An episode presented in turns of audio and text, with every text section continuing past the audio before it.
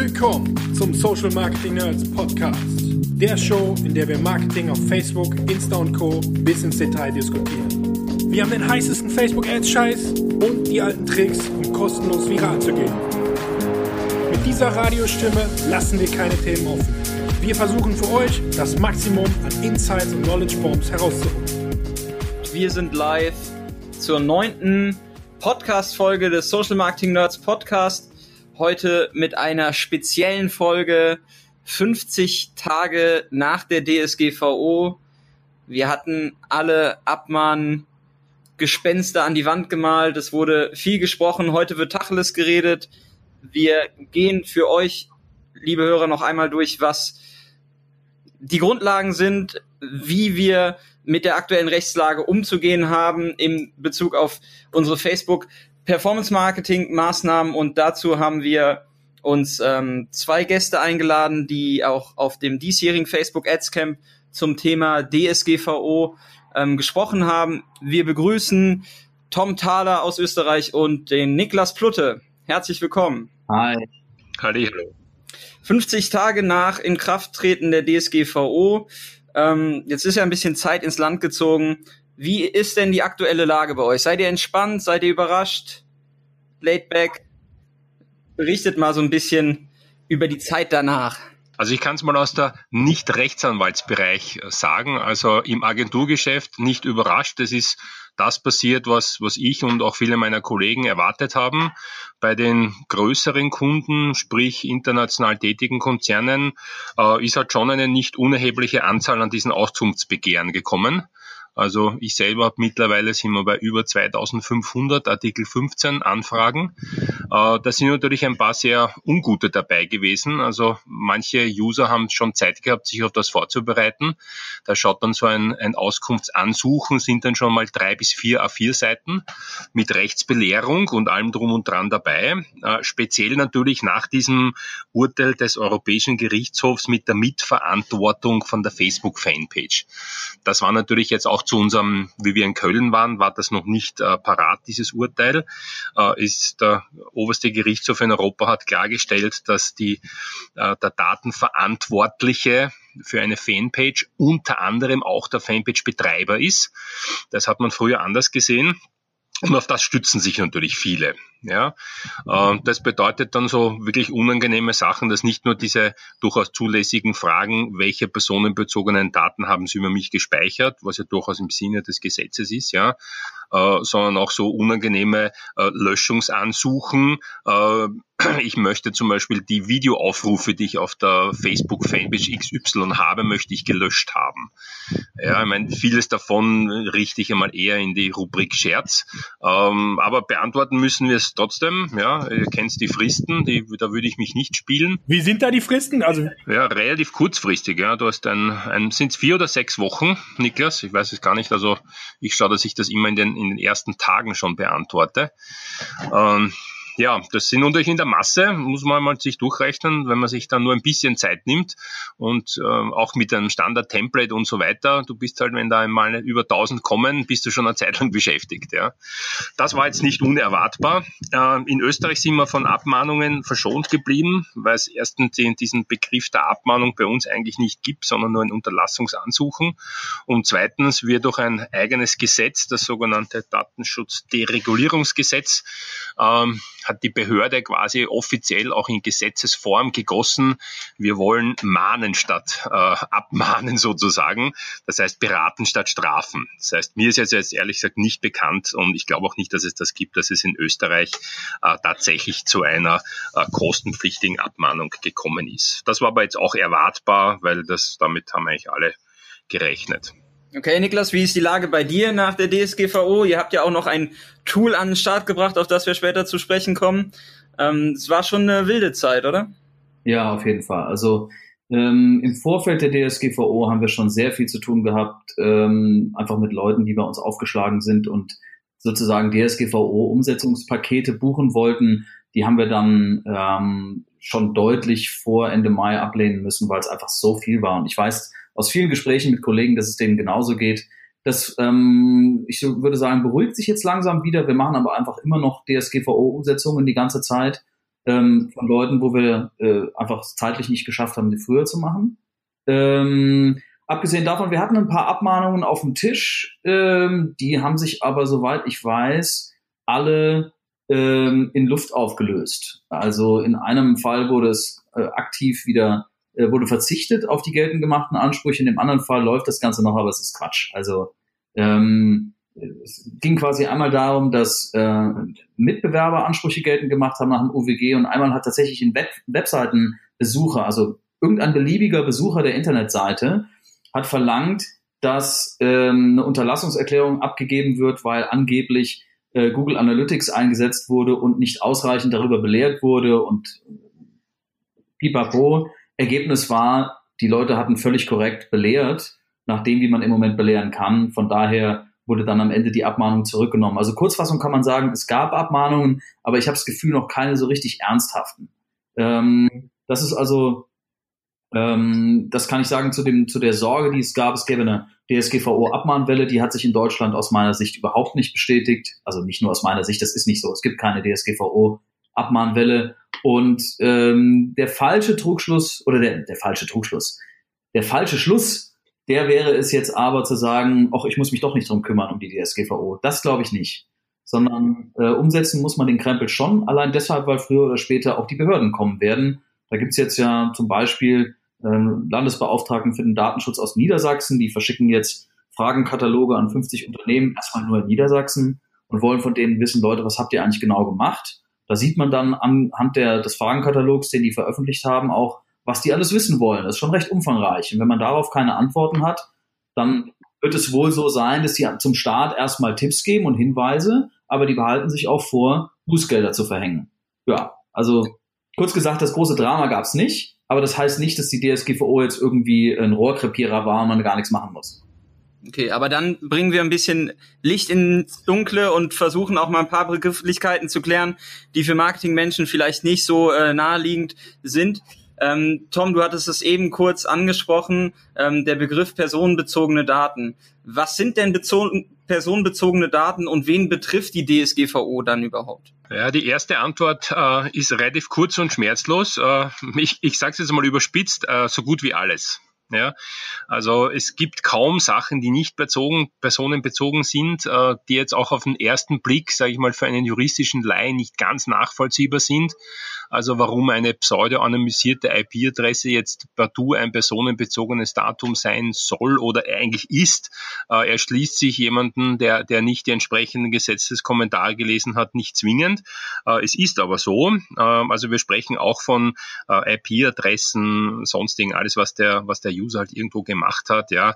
Äh, also kann man kurz und knackig sagen, so gut wie alles. Also ich gehe immer davon aus, dass man fast alles personenbezogen hat. Äh, es gibt dann noch die Unterscheidung in diese sensiblen Daten. Das ist dann schon ein bisschen heikler.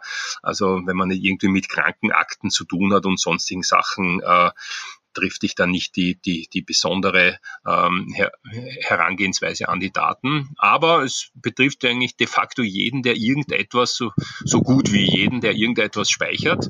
Und äh, dann nutzt es äh, auch, auch nicht so, wo dein Firmenstandort ist, weil sonst hätte man das relativ leicht aushebeln können, indem man halt einfach den Firmenstandort irgendwo auf die Cayman Islands bringt oder so. Also in dem Moment, wo du User, die innerhalb der Europäischen Union sind, äh, hast, und das wirst du nicht vermeiden können zwangsläufig, ähm, unterliegst du dem ganzen Ding schon. Und das, das ist halt relativ schnell der Fall, ne? auch für ausländische Firmen. Okay, aber du sagst jetzt alles. Was ist, wenn wir nur über Vornamen zum Beispiel reden? Zählt das jetzt auch schon unter personenbezogene Daten? Naja, wenn du nur den Vornamen speicherst, äh, nicht, weil du musst, äh, die, das Gesetz erfordert quasi alles, was einen Bezug zu einer Person ermöglicht. Ja, auch über Umwege. Das wäre nämlich auch diese äh, pseudo-anonymisierte IP-Adresse. Ja, weil du kannst natürlich jetzt, selbst wenn du im Analytics sozusagen die, die letzten äh, drei Zahlen der IP-Adresse weglässt, also diese maskiert, äh, Analytics weiß es trotzdem in, in dem Moment, bevor das gestartet wird, könnte das quasi rück zurückverfolgen. Wenn du durch jetzt nur speicherst Thomas dann, und sonst gar nichts dazu, ähm, dann wäre das ähm, problemlos. Es bringt dir halt relativ wenig, weil meistens möchtest du wissen, der, der Thomas und der macht das und das und der wohnt dort und dort und der ist so und so alt. Und ja, wenn es quasi in meiner Wohnstraße, in meinem Alter, in meinem Block sozusagen, wo ich in der Wohnung, wo ich bin, nur einen Thomas gibt, wäre das dann auch schon ein personenbezogenes Datum. Ich, ich würde da gerne auch noch mal ganz kurz was Kleines ergänzen. Also alles, was Thomas sagt, stimmt. Und ich würde empfehlen, dass man sich mal einfach den Artikel 4 DSGVO durchliest. Da ist direkt in, ähm, im Nummer 1 geregelt, also sehr ausführlich sogar, was eigentlich personenbezogene Daten sind. Und in Kurzfassung ist es, es geht natürlich um Daten zu einer Person, klar, personenbezogen, die entweder direkt identifiziert ist, ähm, äh, was weiß ich, zum Beispiel Jan Stranghöhner, oder eben identifizierbar übers Eck ist, so wie Thomas es beschrieben hat. Da sind alle möglichen anderen Definitionen noch geregelt ähm, und auch Beispiele tatsächlich. Also in dem Artikel 4 Nummer 1 steht zum Beispiel drin, dass auch Standortdaten, ein Name, eine Online-Kennung, ähm, physiologische, genetische, wirtschaftliche, psychische Daten, all das, was man in irgendeiner Weise einer Person zuordnen kann, das sind personenbezogene Daten im Sinne der DSGVO. Und inwieweit Darf ich solche Daten jetzt noch im Rahmen der DSGVO überhaupt erheben? Also, ähm, erstens der Begriff erheben, den gibt es so in der Form nicht mehr. Es ist jetzt alles Verarbeitung. Ne? Ähm, ah, okay. Unter Verarbeitung fällt dann unter anderem auch das Erheben, das Speichern, das Weiterverarbeiten, das Senden auch.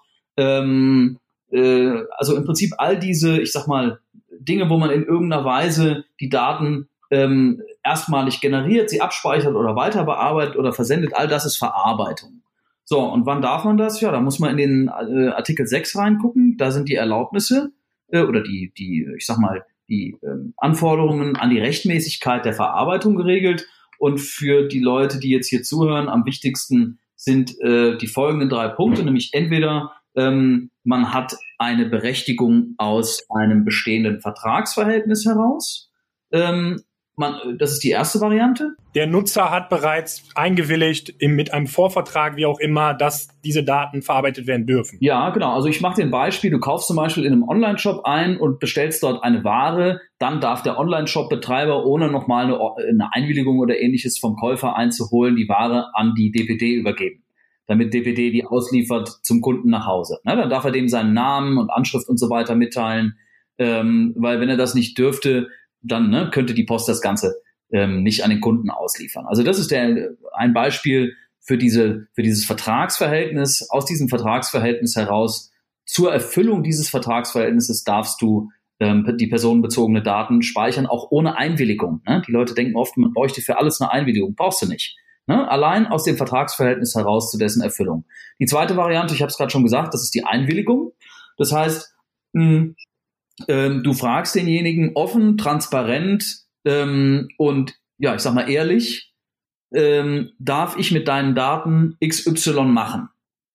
Wenn der daraufhin Ja sagt und das Ganze freiwillig ist und nicht an irgendwelche Vertragserfüllungen oder an den Abschluss eines Vertrages gekoppelt ist, sondern wirklich freiwillig, dann ähm, kannst du das Ganze rechtfertigen über eine Einwilligung und der dritte Bereich, das ist jetzt neu eingeführt durch die DSGVO, das ist das berechtigte Interesse. Und das ist ein, ähm, ich sag mal, sehr äh, ausufernd genutzter Erlaubnistatbestand. Der wird quasi im Online-Marketing gerade für alles verwendet.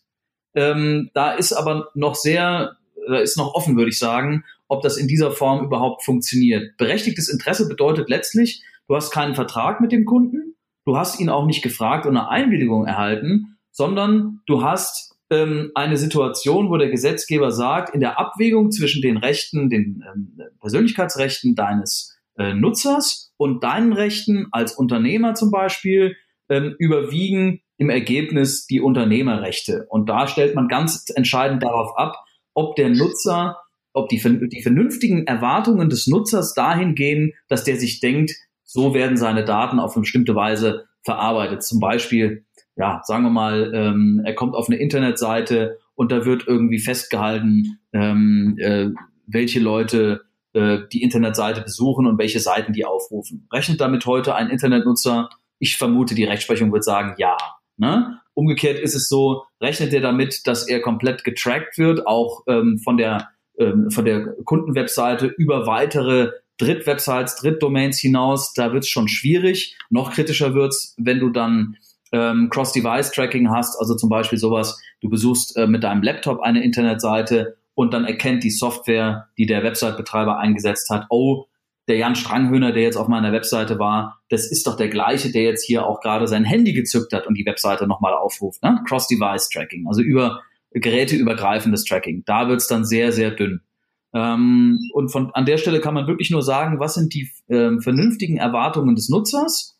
Wenn man da, ich sag mal, mit einer objektiven, friedlichen Sicht sagen muss, so etwas erwartet der Kunde, dann kannst du es rechtfertigen übers berechtigte Interesse.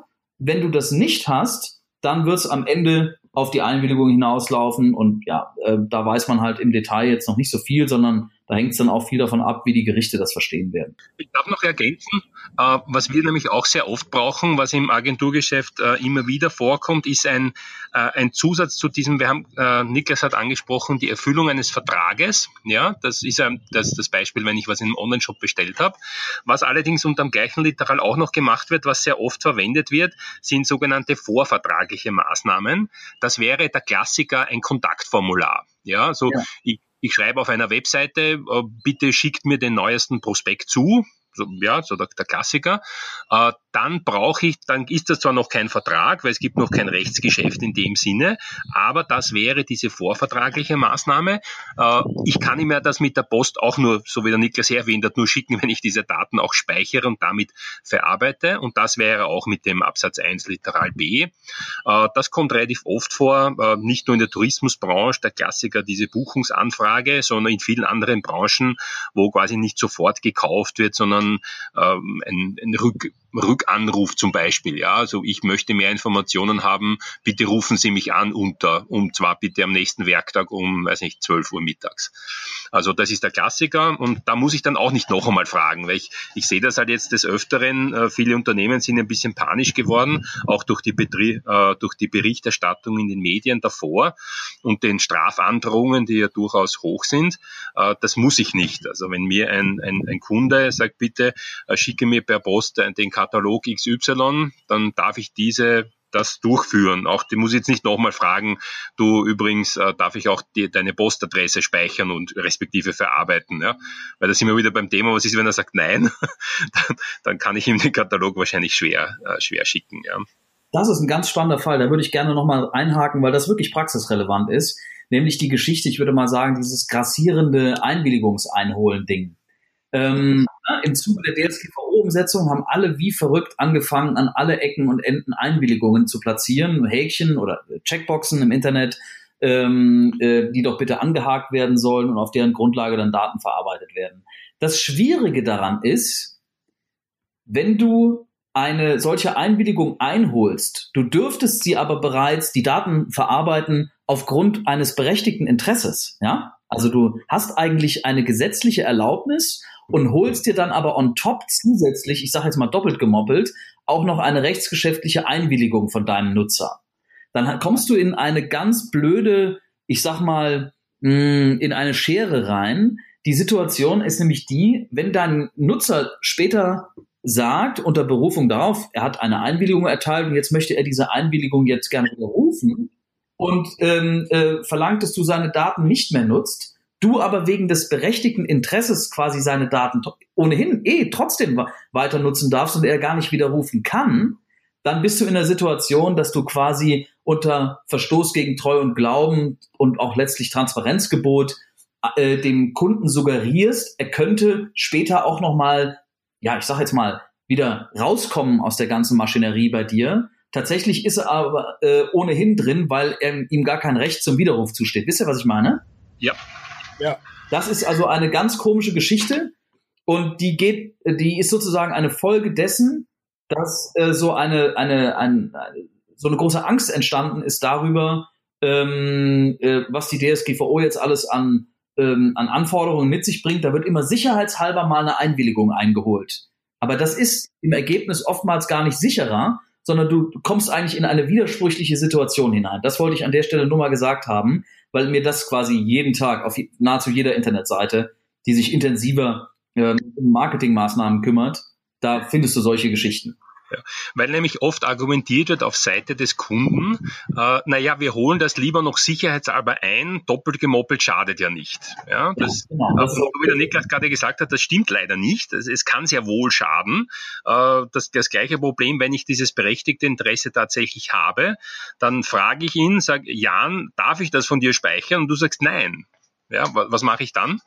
Dann hast du das quasi abgelehnt, du hast quasi die Einwilligung nicht erteilt, du bezügst und damit verstoße ich eigentlich schon gegen das Transparenzgebot, wenn ich dann sage, okay, du hast zwar gesagt nein, aber eigentlich darf ich es eh trotzdem speichern, also ich, ich tue es halt, ja, obwohl du gesagt hast nein und beziehe mich eben auf das berechtigte Interesse und da können wir natürlich jetzt auch einer Rechtsprechung nicht vorgreifen, also ich glaube nicht, dass das dann vor Gericht halten wird, ne, sondern das Gericht wird sagen, na gut, also wenn eine Einwilligung explizit nicht erteilt wurde, also ein ein Nein, bitte speichern nichts von mir, dann kann ich mich auch nicht auf ein anderes Literal ähm, beziehen. Insofern ja. bin ich da beim, beim Niklas. Also wenn ich einen, einen Speicherungsgrund per Gesetz habe, dann bitte auf keinen Fall noch einmal ihn, ihn fragen, weil das, das kann meine Situation eigentlich nur verschlechtern und eigentlich in Wahrheit nicht verbessern. Weil wenn ich eben, bleiben wir bei dem Beispiel des Online-Shops, wenn ich dem eine, eine tatsächliche Transaktion habe, dann bitte brauche ich ihn nicht nochmal fragen, ob ich seine Daten speichern darf, ja. Weil ich darf sie eh. Das Gesetz sagt explizit sogar, ja. ja. So, das bringt, die Doppelgemoppel ist in dem Fall, bringt nur mehr Probleme und da sind ein paar juristisch wirklich interessante Abschätzungen dann, ja, und das kann ich ganz leicht umgehen. Also entweder ich, die Einwilligung ist eine Möglichkeit der Rechtmäßigkeit der Verarbeitung, aber nicht die einzige. Wahrscheinlich muss ich ganz ehrlich sagen, sogar die schwierigste, ne? Weil ich muss ihn fragen, der muss dann wieder Ja sagen. Dann dieses Thema Freiwilligkeit ist ein ganz ein, ganz ein spannendes Thema. In Österreich haben sich zum Beispiel alle äh, Zeitungen, die ja vom Online-Geschäft leben, ja, das ist ja, ist ja jetzt nichts Neues, ne? also ein, die Zeitschriften, die keine Paywall haben, sondern die halt Online-Werbung verkaufen, äh, die haben diese unter Anführungszeichen Einwilligung, ich sage es jetzt wirklich unter Anführungszeichen, weil das ist keine Einwilligung, ihr habt das sicher schon mal gesehen, also geht's auf eine beliebige äh, österreichische Medium-Seite, der Standard.at zum Beispiel, kommt nämlich keine Einwilligung, äh, willst du, äh, darf ich von dir Daten speichern, ja oder nein, das wäre eine Freiwillige, sondern ein äh, Zahle oder du wirst gespeichert. Ja, und da ist das Thema der Freiwilligkeit natürlich ein, ein, ein sehr, sehr spannendes. Ja, also zu sagen, ich, entweder ich speichere deine Daten, also ich speichere sie auf jeden Fall, außer du nimmst ein kostenpflichtiges Abo bei mir, dann speichere ich sie nicht. Also ob das tatsächlich dann äh, vom, vom Höchstgericht hält, ist für mich und auch für viele meiner Kollegen mehr als fraglich. Und, aber da gilt halt meistens der österreichische Ansatz, dass es machen alle so, darum mache ich es auch so. Also die Medien fühlen sich sehr sicher, weil es alle anderen Medien auch so machen. Das ist aber vor Gericht wurscht. Also ob es dann eine, die, die Argumentationslinie, ich mache das, auch wenn es nicht rechtsmäßig ist, auch wenn es alle anderen auch machen, hat eigentlich noch nie funktioniert. Es ist nur ein spannendes österreichisches Phänomen, dass es speziell bei uns äh, viele Leute gibt, die dieses Argumentationslinie glauben. Die glauben auch, wenn alle auf der Autobahn 160 fahren, in Österreich ist aber nur 130 erlaubt, dann kannst du nicht abgestraft werden. Ja, was natürlich auch Unsinn ist, weil wenn ein Polizist mit der Radarpistole steht, geht, dann bestraft er jedes Auto, das dann mit 160 vorbeifährt. Aber das ist halt ein österreichisches Phänomen. Gell? Also man merkt, an vielen Ecken und Enden ist das Ganze noch nicht so hundertprozentig ausgegoren. Ähm, selbst wir als Laien merken das jetzt, glaube ich, nach euren Aussagen. Ähm, aber wenn ich es jetzt richtig verstanden habe, angenommen, ich bin ein Online-Shop-Betreiber, dann darf ich jetzt also zur Erfüllung eines Vertrages, zum Beispiel der Kunde möchte bei mir bestellen, darf ich die Daten, Daten speichern und in dem Falle eben auch an den Paketdienstleister weiter verarbeiten, weiterschicken. Exakt. Was ist denn jetzt aber, wenn ich zum Beispiel die E-Mail-Adresse nutzen möchte, um sie bei Facebook hochzuladen in eine Custom Audience und dann diesen Kunden erneut über Facebook Retargeting, zum Beispiel eben auch Cross-Device, so wie du gerade angesprochen hast, wieder anzusprechen. Also, die Situation mit den E-Mail-Adressen, die hochgeladen werden bei Facebook, um eine Custom Audience zu erzeugen, das kann man in, in Kurzfassung vorwegschiebend sagen, es ist illegal, es geht einfach nicht. Ähm, die Langfassung ist, du könntest theoretisch von jedem deiner Kunden eine Einwilligung ähm, einholen, damit du sowas überhaupt machen darfst. Klammer auf, das wird eh niemand erlauben, ne? wissen wir alle. Das heißt, ähm, das ist der erste Grund, an dem es scheitern würde in der Praxis, dass einfach die E-Mail-Liste äh, oder die, die, die Leute in der E-Mail-Liste dir keine Einwilligung erteilen würden, dass du es bei Facebook hochladen darfst. Und der zweite Punkt ist, die Idee ist, auf berechtigte Interessen zu stützen. Das wird nicht funktionieren, weil ein Kunde nicht erwartet, dass eine E-Mail-Adresse, die er dir zur Verfügung stellt, zum Beispiel im Rahmen eines Kaufs ähm, im Online-Shop, dass du die verwendest, um sie bei Facebook, ich sag mal, in Anführungszeichen bei der Datenkrake hochzuladen und ihm dann mit Werbung zu targetieren. Das heißt, ich bin mir äh, sicher, dass Gerichte an der Stelle das kassieren werden. Und es hat auch tatsächlich in Deutschland schon ein Gericht getan. Es gab jetzt vor kurzem einen Beschluss ähm, vom äh, VG Bayreuth, äh, der ist vom 8.5.2018, Aktenzeichen B1 S18105. Und genau das, was wir hier besprechen, ist dort geschehen. Da hat also jemand die äh, die E-Mail-Adressen hochgeladen, hat eine Custom Audiences, äh, Audience äh, erzeugt und die Leute targetiert. Ähm, und ähm, äh, das Bayerische Landesamt für Datenschutzaufsicht ähm, ist gegen ihn vorgegangen, hat einen Untersagungsbescheid äh, erlassen. Der Shop hat sich dagegen gewehrt und das VG Bayreuth hat entschieden, dass das okay ist. Also dass der, dass der ähm, Bescheid, der Untersagungsbescheid okay war. Ne? Dass die, die Custom Audience ist natürlich nicht, die ist illegal. Von daher kann man an der Stelle im Ergebnis sagen, dass du es nicht hinbekommen wirst, äh, in Deutschland nach der DSGVO und ich meine sogar schon davor, auch bevor die DSGVO in Kraft getreten ist, überhaupt noch wirksam E-Mail-Listen bei Facebook hochzuladen, um daraus Werbepools ähm, äh, zu erzeugen. Das geht nicht mehr. Ich kann ergänzen, in Österreich gilt das genau, genau gleich, wie der Niklas gesagt hat. Und wir haben bei unserem Vortrag in Köln auch das Beispiel der externen Datengrabber genannt. Äh, die sind jetzt nicht besser oder schlechter. Die sind genauso illegal. Also wenn ich mir von LinkedIn oder Xing äh, Daten abziehe, dann war das, und, und da teile ich die Ansicht vom Niklas, war das früher auch schon illegal. Also das ist jetzt eigentlich nichts Neues. Jetzt sind halt einfach die Bußgelder dementsprechend höher.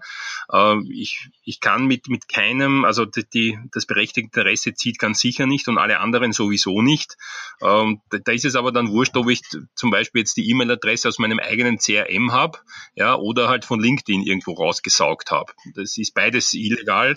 Ähm, und für dich als Agentur, äh, wenn du das quasi im Auftrag des Kunden sozusagen machst, was ja auch in der Praxis relativ oft vorkommt, weil die wenigsten Kunden werden sich solche Custom Audiences selbst erstellen, sondern das werden die äh, beauftragten Agenturen machen, äh, ist natürlich auch nicht erlaubt. Also das nutzt dir jetzt nichts quasi zu sagen, na ja, ich, ich bin quasi eh sozusagen nur der Erfüllungsgehilfe. Ich lade das halt einmal hoch, ne? das wird schon passen. Das, das ist so nicht. Und ich sehe das auch so, es gibt eigentlich keine wirklich saubere, äh, rechtsmäßige Möglichkeit, das zu realisieren. Aber als Agentur habe ich ja die E-Mail-Adressen nicht. Also in der Regel werde ich die ja schon von meinem Kunden, dem Online-Shop-Betreiber, zugesendet bekommen und soll sie dann im Auftrag hochladen. Aber ihr seht selbst, selbst das als, als kritisch an. Ja, es, es, es ist absolut, es ist nicht nur kritisch, sondern es ist, es ist verboten, äh, weil selbst wenn der, weil ich, ich erfasse die nicht als Agentur. Ich kriege die dann per E-Mail, na bumst, na, da brauchen wir jetzt gar nicht ins Detail gehen. Äh, ich kriege eine Kundenliste mit, mit 50.000 personenbezogenen Daten per E-Mail ich, ja, ich habe überhaupt keine, und der Kunde hat natürlich auch keine Berechtigung, mir das weiterzugeben, weil das müsste er ja dann quasi bei seinen Kunden nochmal rückgefragt haben, ob er mir das überhaupt weitergeben darf. Das hat er aber in der Regel nicht. Ähm, dann könnte ich, viele haben dann überlegt, na ja, dann schicke ich dem Kunden halt quasi eine E-Mail und sage, na ja, ist dieser Datenbestand ja äh, rechtsmäßig nach Artikel 6? Und wenn der Kunde sagt, ja, ja, dann, dann tue ich das halt einfach. Ne? Äh, da sind wir nur wieder bei diesem Thema Treue und Glauben. Also ganz so ist es nicht. Ja, also wenn ich weiß, das ist nicht rechtskonform, dann darf ich das auch als Agentur nicht machen. Ja, so, wenn der mir sagt, er hat die und er zeigt mir halt da exemplarisch auch ein paar Einwilligungen, dann, dass ich davon ausgehen kann, dass diese 50.000 tatsächlich zugestimmt haben, na gut, dann sind wir im rechtskonformen Bereich. Ja, nur bleiben wir in der Realität. Also ich habe das noch nie gesehen, äh, auch noch nie gehört und ich kenne auch niemanden, der das schon mal so bekommen hat. Ja. Also da wäre ich sehr, sehr vorsichtig und wir haben noch im, im Mai in, in Köln, kann ich mich noch gut erinnern, ist aus dem Publikum die Frage gekommen, wo kein Kläger, da kein Richter. Äh, das heißt, damals war ja das noch gar nicht möglich herauszufinden, ist meine E-Mail-Adresse überhaupt in einer Custom Audience bei Facebook.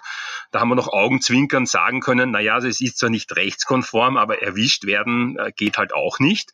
Die Situation hat sich dramatisch geändert. Also jetzt ist es für jeden User mit einem Klick, also da brauche ich jetzt kein Informatikstudium absolviert haben, um das herauszufinden. Mit einem Klick kann, kann ich herausfinden, äh, in, bei welchen Firmen ist meine E-Mail-Adresse in einer Custom Audience drinnen. Ja, und ich meine, das ist der Aufwand ist genau ein Klick und dann kommt dann eine Liste und wenn da eine Firma steht, mit der ich noch nie was gehört habe, noch nie was zu tun gehabt habe, noch nie etwas bestellt habe oder sonst irgendwas gemacht hat mit denen, dann ist halt natürlich sehr mehr als fraglich, wie die den Artikel 6, die Rechtmäßigkeit der Verarbeitung, ähm, argumentieren wollen und werden. Ja. Und böse Leute haben dann natürlich dann ein, eine Standard-E-Mail mit einem Template, äh, das auf dieses äh, aufmerksam macht und sagt, okay, jetzt bitte weist Sie mir mal den Artikel 6, die Rechtmäßigkeit der Verarbeitung nach. Ich kenne euch nicht, ich habe noch nie was gehört, ich habe keine Einwilligung erteilt, wir haben keinen Vertrag und das berechtigte Interesse bei einer komplett unbekannten Firma wird kein Höchstgericht äh, argumentieren können. Ja. Ich würde gerne auch noch mal eine Sache ergänzen, weil wenn deine Frage ging ja dahin, wie sieht's denn aus mit der Haftung der Agenturen? Äh, bist du da irgendwie mit im Boot. Ne? Quasi der Kunde schickt dir die Liste, der macht auf jeden Fall Schmuh, der ist auch dran, wenn er dran gekriegt wird, im Sinne von Abmahnung, Bußgeld und so weiter. Deine Frage geht ja dahin, sind die Agenturen da haftungsmäßig auch irgendwie mit im Boot?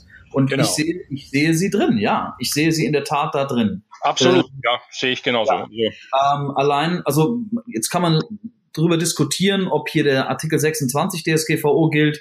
Da sind die gemeinsamen Verantwortlichkeiten festgelegt. Das ist auch eine Thematik, die jetzt ja gerade vom EuGH äh, nochmal äh, aufgeworfen wurde bei der Frage Facebook und äh, Facebook-Seitenbetreiber, ne, Mitverantwortung. Darüber sprechen wir gleich noch. Aber aus meiner Sicht ist es so, dass in einer solchen Konstellation, wie du sie jetzt hier beschrieben hast, letztlich der Kunde der Agentur eine Liste mit E-Mail-Adressen oder Telefonnummern, Namen, vor allen Dingen aber E-Mail-Adressen schicken wird und am Ende die Agentur diejenige ist, die die, ähm, die, die Aussteuerung der Ads übernimmt ne, weil der Kunde keine Ahnung hat. Und aus dem Grunde, wenn man sich jetzt die, äh, den Gesetzestext ansieht, da steht drin, dass die ähm, äh, Verantwortlichen gemeinsam die Zwecke und die Mittel der Verarbeitung festlegen, ja, dann würde ich sagen, ist das im Agenturbereich auch so. Das heißt, eine Agentur, die hier ähm, im Auftrag des Kunden ähm, äh, für den ähm, eine Custom Audience erstellt, die ist auf jeden Fall bußgeldmäßig ähm, mit im Boot aus meiner Sicht. Also sie kann einen eigenen Bußgeldbescheid kriegen. Okay, krass. Ähm, jetzt ist natürlich neben der Custom Audience, und da haben wir dann äh, definitiv auch ein Aufgabenfeld, was Agenturen abdecken oder auch oft dann, ähm, wenn es auf Kundenseite Wünsche gibt nach besonders günstigen oder performanten Kampagnen, ähm, kommt man ja erfahrungsgemäß um den Auf Einbau eines Facebook-Pixels auch nicht drum herum und viele Agenturen empfehlen dann ähm, immer noch ihren Kunden diesen Facebook-Pixel auf die Seite einzubauen. Und ähm, da stellt sich ja dann auch die Frage, wenn ich den Facebook-Pixel auf der Seite einbaue als Agentur oder selber als Webseitenbetreiber, wer ist dann entsprechend datenverantwortlich? Ist das Facebook? Bin ich das? Wie ist das geregelt? Also das kann ich beantworten. Die Antwort ist ganz leicht, äh, ist explizit. Auch in Facebook hat das, das war eine der wenigen Sachen, die sie klar gesagt haben. Viele Sachen haben sie ja sehr schwammig gesagt. Also alles rund um den Facebook Pixel äh, bist du als Betreiber ähm, der Datenverantwortliche und Facebook nur der äh, Auftragsdatenverarbeiter. Also das kann man ganz leicht beantworten. Ähm, ist auch irgendwie logisch, weil der Datenverantwortliche trifft ja die Entscheidung. Es geht ja um dieses Thema, wer trifft die Entscheidung? Macht man das oder macht man das nicht? Naja, und Facebook baut diesen Pixel nicht von alleine auf einer Drittwebseite ein. Also da sind wir uns einig, die, das machst du ja, als, als äh, Firma oder auch als Agentur. Also du brauchst ja Administratorenzugriff, du kannst nicht auf eine x-beliebige Webseite einen Pixel einbauen, sondern du brauchst Administratorenrechte dafür. Das heißt, das ist eine ganz bewusste Entscheidung und das passiert auch nicht irgendwie nebenbei oder, oder zufällig, sondern so eine bewusste Entscheidung, die du triffst, die, die gute Gründe hat. Also ich spreche jetzt sicher nicht gegen einen äh, Performance-Pixel, ähm, aber es ist eine bewusste Entscheidung und die, die einzig, muss man ehrlich sagen, wirklich 100% saubere Lösung äh, wäre, so wie der Niklas eh schon vorher angesprochen hat, äh, eine Einwilligung einzuholen und zwar bevor der Pixel feuert. Feuert heißt, dass er quasi den, das JavaScript tatsächlich ausführt. Aber Tom, wenn wir jetzt, wir haben ja eben über auch berechtigtes Interesse gesprochen. Und jetzt auch das Thema Einwilligung, mhm. wenn ich mich bei Facebook anmelde und einen Account erstelle und den AGBs zustimme und sehe, dass ich Facebook-Werbung in meinem Feed habe, habe ich dann als Facebook-Nutzer nicht schon durch das Akzeptieren der AGBs irgendwie die Einwilligung gegeben, dass meine Daten entsprechend Nein, das ist, das ist dieses geforderte Transparenzgebot und, und äh, einige andere Sachen auch noch, die beim bei der Einwilligung so eine Pauschaleinwilligung, so wie wir es äh, früher immer gehabt haben, quasi du, du klickst einmal drauf und ich darf damit machen, was ich will. Ja, das, genau das ist eben jetzt nicht mehr erlaubt. Das hat, ist ja jahrelang gemacht worden. Äh, ihr kennt alle diese Checkboxen, wenn du die, dann vielleicht die Checkbox noch vorausgefüllt, was ja auch, habe ich schon sehr oft gesehen, ja, so hiermit stimme ich unwiderruflich, das ist nur das nächste, ja, äh, zu, dass ich quasi de facto alles mit meinen Daten passieren darf. Das ist jetzt alles nicht mehr äh, zulässig, ja.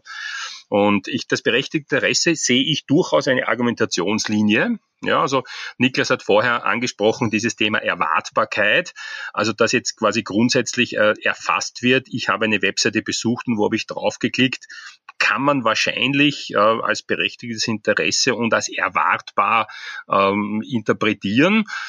Ich hab, gebe ihm als Gegenbeispiel, äh, meine Mama wird 70 dieses Jahr, äh, erwartet meine Mama, dass äh, diese Daten über sie gespeichert werden? Hm, ehrlich gesagt wahrscheinlich nicht, ja.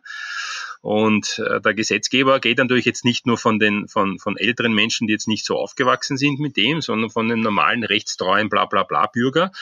Das wird halt sehr spannend, wenn es da mal wirklich auch ein höchstgerichtliches Urteil gibt, äh, die sagen, ist das erwartbar oder nicht. Also der Niklas hat schon gesagt, dieses ganze Thema Cross-Device, das ist ganz sicher schwierig, aber so dieses normale Tracking, also ich sehe eine Werbeanzeige, klicke auf die drauf und kaufe dann und habe ein Konversionstracking, das quasi den Umsatz, der generiert wurde, meiner Werbeanzeige zuordnet. Das ist ja jetzt nicht high sophisticated, ne? das ist Standard Performance Tracking ja, da kann ich mich stützen, aber wie gesagt, wenn ich es 100% rechtssicher haben möchte, ja, das 100 Prozent bedeutet, dass ich tatsächlich sicher sein kann. Ja, und ob dieses berechtigte Interesse hält oder nicht, kann im Moment niemand beantworten. Ich meine, es gibt Blogartikel von, vom äh, Anwalt 1, der sagt ja, vom Anwalt 2, der sagt nein. Äh, dann gibt es einen Blog von der Datenschutzkommission, die sagt auf gar keinen Fall. Das ist eh ganz klar. Also da habe ich halt 100 verschiedene Meinungen. Schlussendlich gibt es äh, de facto keine Rechtssicherheit mit dem berechtigten Interesse im Moment. Und das ist natürlich das Schwierige, dass gerade bei größeren Kunden oder Konzernen, ähm, ihr wisst, wie das, wie das läuft, ne? da ist man auf dem Tisch so mit 20 Leuten, 18 Anwälte aus der halben Welt und die fragen dich als Agenturvertreter dann, äh, können Sie uns rechtsverbindlich garantieren und haben dann noch so eine 28-seitige Schad- und Klagloserklärung auch noch liegen, äh, dass das hält. Naja, das, ist das kann dir niemand garantieren. Du kannst zu der größten Agentur der Welt gehen, die wird das auch nicht hundertprozentig rechtssicher beantworten können, außer ich hole mir diese Einwilligung. Das ist die, darum habe ich gesagt, das ist die einzige rechtssichere Variante. Das heißt, ich, ich lasse den Pixel erst feuern, wenn ich den User darüber äh, informiert und um seine Einwilligung gebeten habe. Ja, dann gibt es so eine, eine Mischform, die möchte ich kurz erwähnen, weil sie aus meiner Sicht gar nicht so, so schlecht gemacht ist. Ja, äh, Das ist so eine, eine Mischung aus beiden Varianten, verwenden derzeit sehr viele von TrustArc und von ähnlichen Anbietern, die gehst quasi auf die Webseite, dann poppt halt so ein, ein Informations-Pop-up auf und die unterscheiden immer zwischen erforderlichen Cookies, ja, das sind quasi gewisse Dinge. Ein Webshop funktioniert nicht ohne Cookies technisch. Also wenn ich grundsätzlich sage, du darfst überhaupt kein Cookie speichern, dann wird der Webshop nicht funktionieren. Dann muss man halt dem User sagen, äh, wenn ich gar nichts von dir speichern darf, dann, dann geht der Webshop halt nicht. Ne? Dann haben wir Funktionale, dass die Website einfach besser funktioniert und für dich convenient. Und dann habe ich halt die klassischen Werbe-Cookies, die jetzt einmal höflich ausgedrückt für den User gar nichts bringen, außer dass ich vielleicht argumentieren kann, dass du halt äh, für dich besser passende Werbung siehst. Naja, das ist aber nicht notwendig, das ist äh, Geschmackssache. Ja. Und die kann man dann quasi aus- und einschalten, je nach Belieben. Und erst nachdem das quasi übermittelt ist, dann feuert der Pixel auch. Ich habe allerdings, und das ist im Performance Marketing immer unangenehm, natürlich ein, zwei, manchmal drei Klicks mehr also ich sage es einmal, wie ich es im Mai auch gesagt habe, die äh, Return on Ad Spendings Kennzahlen äh, sind jetzt schon schlechter, als sie im, im April waren und die werden wahrscheinlich auch nicht besser werden. Äh, jeder Klick zusätzlich ist ein potenzieller Absprung Möglichkeit. Also besser wird es nicht. Sind zwar schlechte Neuigkeiten, aber es ist leider so. Gell? Deine, deine Frage vorhin oder die von ähm, äh, vom Jan, glaube ich, bezog sich darauf, ob man nicht ähm, durch Zustimmung der Facebook AGB dem, der Nutzung des Facebook Pixels zustimmt. Aber das sind, glaube ich, zwei völlig verschiedene Kisten. Das eine ist ja die, Ein die Einwilligung des Nutzers, ähm, dass er äh, Kunde wird sozusagen bei Facebook. Ne? Das heißt, ihr legt euch einen Account an bei Facebook. Und ja, klar, wenn ihr innerhalb von Facebook unterwegs seid, dann müsst ihr deren allgemeine Geschäftsbedingungen oder deren Nutzungsbedingungen akzeptieren. Wenn ihr darauf keinen Bock mehr habt, dann müsst ihr bei Facebook austreten. Ähm, mehr ist da für euch als Nutzer, machen wir es jetzt mal kurz, nicht drin. Die andere Frage ist ja die, ähm, ob man damit einverstanden ist, wenn man sich so durchs Internet bewegt, von Internetseite zu, Seite, zu Internetseite, ob man damit einverstanden ist, dass ein Website-Betreiber einen Pixel von Facebook auf der Seite eingesetzt hat. Selbst wenn du gar kein Kunde bist bei Facebook, also du hast keinen Facebook-Account, ähm, dann ist es so, dass deine Daten ja, ähm, deine Besuchsdaten, das, was du dort tust, vielleicht kaufst du was ein, auch das wird an Facebook übermittelt und Facebook checkt, wie es aussieht, ähm, äh, ob du, äh, ob das sozusagen einem dortigen Account zugeordnet werden kann. Ähm, das heißt, das sind also völlig verschieden oder völlig voneinander zu trennende, ich nenne es mal Rechtsbereiche. Ne? Ähm, und äh, äh, derjenige, der also eine Website besucht, auf der ein Facebook-Pixel installiert ist, der hat natürlich niemals eingewilligt, dass ihm gegenüber der Facebook-Pixel eingesetzt wird. Versteht ihr, was ich meine? Das ist halt, das hat mit dem, äh, mit der Nutzung der Facebook-Plattform, so ich sag mal, du rufst facebook.com auf und browst dann durch deine Timeline, das hat damit ja gar nichts zu tun. Okay. Ja, äh, du sagst jetzt also, die Performance wird runtergehen, wenn man eben proaktiv von jedem User erstmal die Einwilligung sich einholt, weil wahrscheinlich der Großteil der Nutzer dann eben nicht zustimmen wird, dass Marketing-Cookies, insbesondere Facebook Pixel, äh, getrackt werden darf. Nun ist die Realität ja eine andere. Schaut man sich die großen Online-Shops an, dann gibt's in der Regel zwei Lösungen. Meistens lädt der Facebook Pixel immer direkt und man bekommt halt zu Beginn einen Banner, mit dem man sich opt-outen kann, also man kann sich austragen und dann wird der Facebook Pixel eben in dem Fall entfernt für diese Session und auch für alle weitere Sessions. Oder noch findigere Online-Sites, auch zum Beispiel Zalando, ähm, haben halt nur noch einen Banner oben und da steht halt, wenn Sie auf der Seite weiter surfen, stimmen Sie automatisch den Cookies zu und sobald man irgendeinen Klick auf der Seite macht, verschwindet dieses Banner. Äh, wie seht ihr das Ganze? Kann man ganz leicht beantworten, ist, ist eindeutig, äh, was jetzt nicht das Problem nicht löst. Äh, die beziehen sich alle auf den Literal F, das berechtigte Interesse.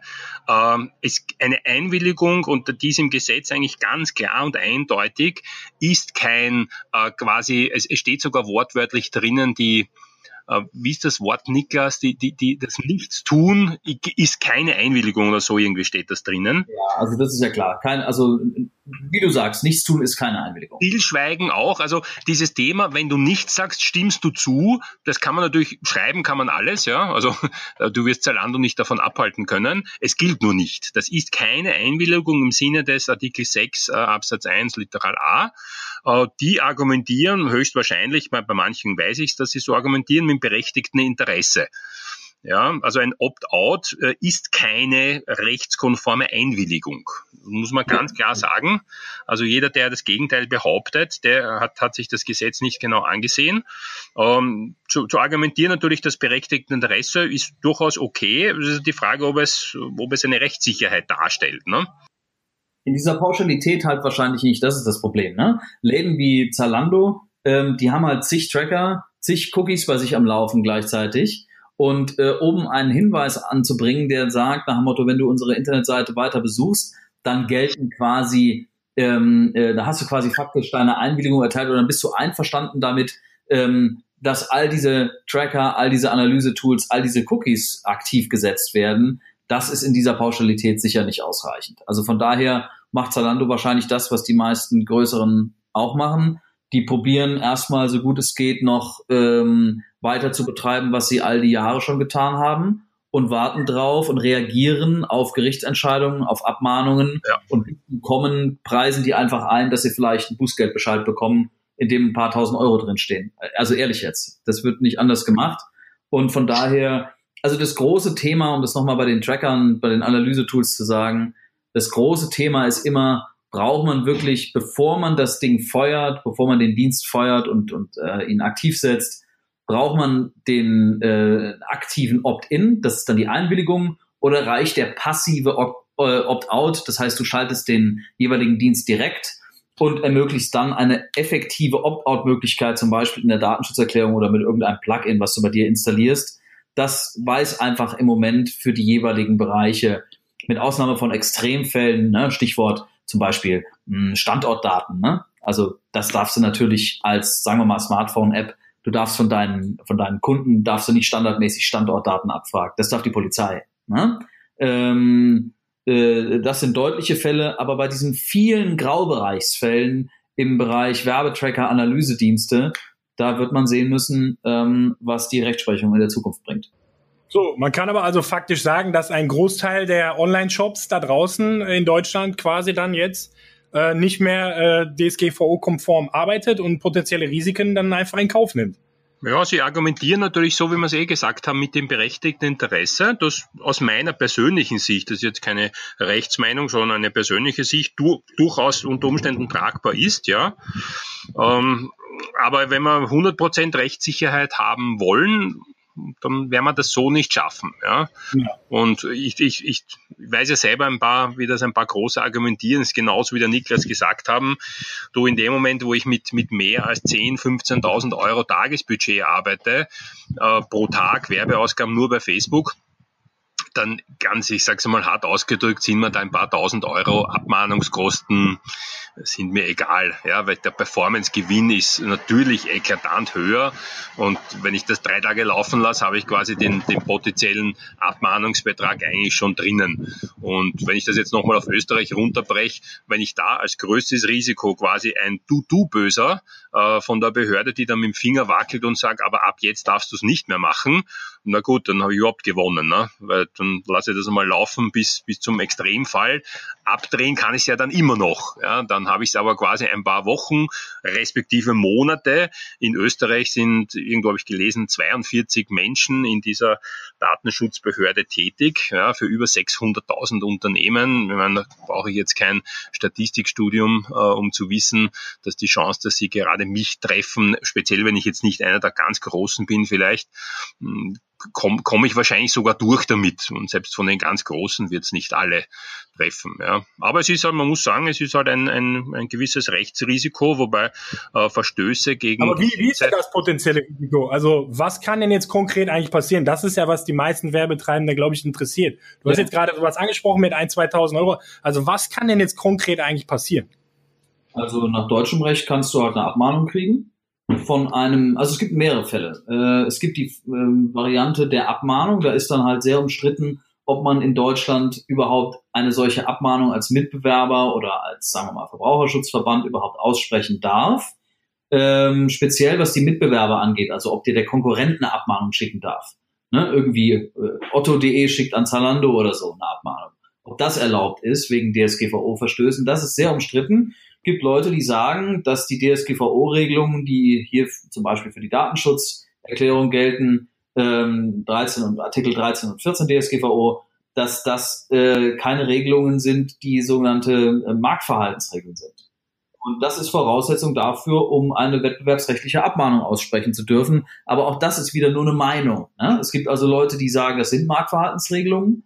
Ähm, und es gibt Leute, die sagen, das sind es nicht ich war relativ, ich persönlich war relativ überrascht, dass einige Anwälte das sehr energisch vertreten haben, dass es keine Marktverhaltensregeln sind, also dass man nicht abmahnen darf, weil nach ähm, traditionell oder nach, ich sag mal nicht nach traditioneller, aber nach ähm, nach der Rechtsprechung, nach der ganz überwiegenden Rechtsprechung vor Geltung der DSGVO waren Verstöße innerhalb der Datenschutzerklärung ähm, von Konkurrenten abmahnbar. Das hat zum Beispiel das Oberlandesgericht Hamburg entschieden.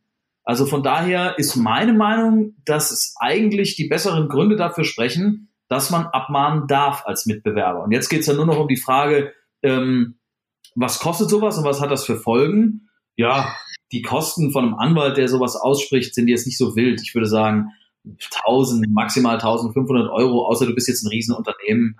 Ähm, aber ich sag mal so für den Otto Normal Online-Shop-Betreiber irgendwo in im Bereich 1000 Euro.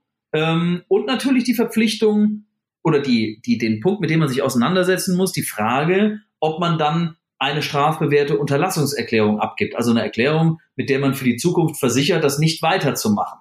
Ne? Und wenn man es doch weitermacht, dann eine Strafe zu bezahlen, die sich so pro Fall etwa um die 5000 Euro bewegen wird. Das ist also dann der größere Punkt. Denkt noch zum Beispiel mal an das äh, Zalando-Beispiel von Thomas. Er hat gesagt, irgendwie 15.000 Euro Werbebudget, äh, sagen wir mal, die Zalando am Tag in Facebook-Ads investiert. Ähm, wenn denen jetzt die Möglichkeit genommen würde, weiter den Pixel zu benutzen, den Facebook-Pixel, dann ist das für die schon drastisch. Ne? Da sind also die Abmahnkosten von 1000, sag, lass es mal 2000 Euro sein bei Facebook, äh, bei, bei Zalando. Da sind es, das ist nicht der große Punkt. Aber was für die sehr kritisch wäre, wäre die Folge, dass sie den Facebook-Pixel nicht mehr einsetzen dürfen, ähm, um targetieren zu können. Das heißt, wenn eine Abmahnung an Zalando gehen würde wegen des Facebook-Pixels, kann ich mir gut vorstellen, dass sie sagen, wir geben keine Unterlassungserklärung ab, wir lassen uns jetzt ganz bewusst verklagen und lassen das gerichtlich klären, ähm, weil die Grundentscheidung der, der, der Nutzungserlaubnis für so ein ähm, Performance-Tool wie den Pixel, die ist einfach viel, viel wichtiger für uns als die paar Kröten, die hier an den Gegenanwalt gezahlt werden müssen. Also eine Abmahnung, vielleicht kannst du das nochmal kurz den Hörern auch äh, erläutern, heißt ja nicht direkt, dass man vor Gericht landet, sondern es ist ja erstmal eine, eine Hinweisung des Wettbewerbers mit einer entsprechenden Unterlassungs. Äh genau, also eine Abmahnung ist quasi ein außergerichtliches Schreiben, das hat mit Gericht noch nichts zu tun, dass du ähm, nach dem Gesetz bei einem Wettbewerbsverstoß äh, vor Einleitung eines Klageverfahrens an den Gegner schicken sollst, indem du ihm die Möglichkeit gibst, das quasi zu regeln ohne Gericht. Ne? Das ist der Zweck von einer Abmahnung. Du hast, da geht es gar nicht im Wesentlichen um das, was die meisten Leute immer sehen, nämlich die Gebühren des Anwalts, sondern da geht es im Kern äh, darum, dass wenn es eine Abmahnung nicht gäbe, der Gegner ja sofort Klage erheben müsste, was noch x-fach teurer wäre. Das heißt, die Abmahnung hat das Ziel zu sagen, auf günstige Weise regeln wir einen Streitfall, ohne dass wir deswegen zu Gericht gehen müssen. Und deswegen, Gegner, lege ich dir hier schon, das passiert in der Praxis sehr häufig, lege ich dir hier schon eine vorbereitete Unterlassungserklärung vor. Ähm, bitte unterschreibe die und äh, ersetzt die Kosten meines Anwalts, wie es im Gesetz steht, ähm, im Gesetz gegen den unlauteren Wettbewerb, das ist das UWG. Ne? Da ist also eine Passage drin, dass man seine eigenen Anwaltskosten ersetzt verlangen darf. Ähm, bezahlt diese Kosten und dann ist die Sache erledigt. Ne? Mm, das ist sehr in Verruf geraten. Alles brüllt immer gleich Missbrauch und Massenabmahnung. Aber die Realität ist, dass die ähm, äh, missbräuchlichen Abmahnungen sehr, sehr selten sind. Tatsächlich jetzt am Anfang der DSGVO gab es mal welche, diese ähm, Abmahnungen. Aus welchem, aus welchem Grund wurde denn da abgemahnt? Ja, da wurde abgemahnt mit der Begründung, äh, dass jemand Google Analytics eingesetzt hat, aber nicht darüber belehrt hat. Ne? Aber der hat abgemahnt, ich kann das an der Stelle mal sagen, einen Anbieter von Exklusivgaragen, also ein sehr, sehr spezielles Produkt. Ja, der hat halt einfach selber keine Garagen angeboten, die Pfeife. Ne? Also da kannst du natürlich dann nicht abmahnen. Abmahnen dürfen immer nur die Konkurrenten. Also, du kannst also nicht sagen, als Bäcker mahnst du den Friseur ab. Das geht nicht. Der Bäcker darf gegen den anderen Bäcker vorgehen, der Friseur gegen den anderen Friseur. Also das ist der Punkt, ähm, was eine Abmahnung im, im Kern ist. Das ist sozusagen der ganze Bereich, den der Markt unter sich regelt. Und dann der öffentliche Bereich ist der Punkt mit den Bußgeldern. Und ich persönlich glaube, dass das Thema Bußgeld in der Zukunft auf jeden Fall eine deutlich, deutlich höhere Relevanz bekommen wird als zu Zeiten des Bundesdatenschutzgesetzes, also vor der DSGVO, ähm, äh, wo das faktisch also keine Relevanz hatte. Und jetzt nach der DSGVO, es wird noch ein bisschen dauern, aber dann wird es meines meiner Vermutung nach auch äh, Bußgelder geben gegen Leute, die auf DSGVO-widrige Weise Daten, personenbezogene Daten verarbeiten. Das sehe ich auf jeden Fall so. Das ist auch der ganze Zweck des Gesetzes, dass das ernst genommen wird endlich. Und bevor es Strafen gibt, die spürbar sind, ist einfach die Realität die, dass es keiner ernst nimmt. Daher denke ich, dass die Behörden äh, da einsteigen werden. Äh, und das ist aber völlig losgelöst von dem Thema Abmahnung. Also du kannst eine Abmahnung kriegen und einen Bußgeldbescheid. Und es ist nicht so, dass du sagen kannst, Mensch, ich wurde doch schon abgemahnt. Ja? Also das sind einfach völlig nebeneinander unabhängig laufende Rechtsbereiche. Also eine Abmahnung ist quasi die Drohung eines Wettbewerbers mit einer Klage oder man einigt sich im Vorfeld außergerichtlich. Und bei den behördlichen Strafen finde ich, fände ich, glaube ich, finde ich ganz spannend ja auch, man muss mal, wir sind jetzt alle in diesem Facebook-Kosmos drin, aber man muss halt mal bedenken, diese Datenschutzgrundverordnung gilt natürlich für jede Art von Unternehmen und für jede Art von Datenverarbeitung. Und bevor die Behörden jetzt mit dem Facebook-Pixel anfangen, gibt es, glaube ich, noch ganz viele andere Bereiche, äh, wo sie auch irgendwann mal anfangen soll, Bußgelder äh, auszusprechen. Also seht ihr das nicht auch so? Du, ich glaube, du hast da recht, dass das wahrscheinlich in mehreren Jahren viel stärker sein wird. Aber ich glaube, die Betonung liegt hier auch auf mehreren Jahren, weil wie, wie Thomas gerade sagte, in Österreich reden wir jetzt darüber, dass 42 Personen dort irgendwie für ganz Österreich das verwalten sollen. Und da geht es ja nicht nur um den Facebook-Pixel oder um Custom Audiences. Ich teile das genau, genau wie du gerade gesagt hast. Also man muss immer unterscheiden zwischen äh, de jure und de facto. Also de jure ist quasi die Einschätzung, wie, wie steht's im Gesetz drinnen. Natürlich gibt es die, die Bußgelder, natürlich gibt es diese, wir haben eh alle die, die Berichte gelesen über die zig, zig Millionen. Ja, das ist quasi durchaus alles richtig. De facto, das heißt in der Realität, also ich, ich kann ausschließen, dass jetzt ein, ein Webshop, der, keine Ahnung, Friseurartikel verkauft, eine 20 Millionen ähm, Bußgeld bekommt. Das wird's nicht, wird nicht sein.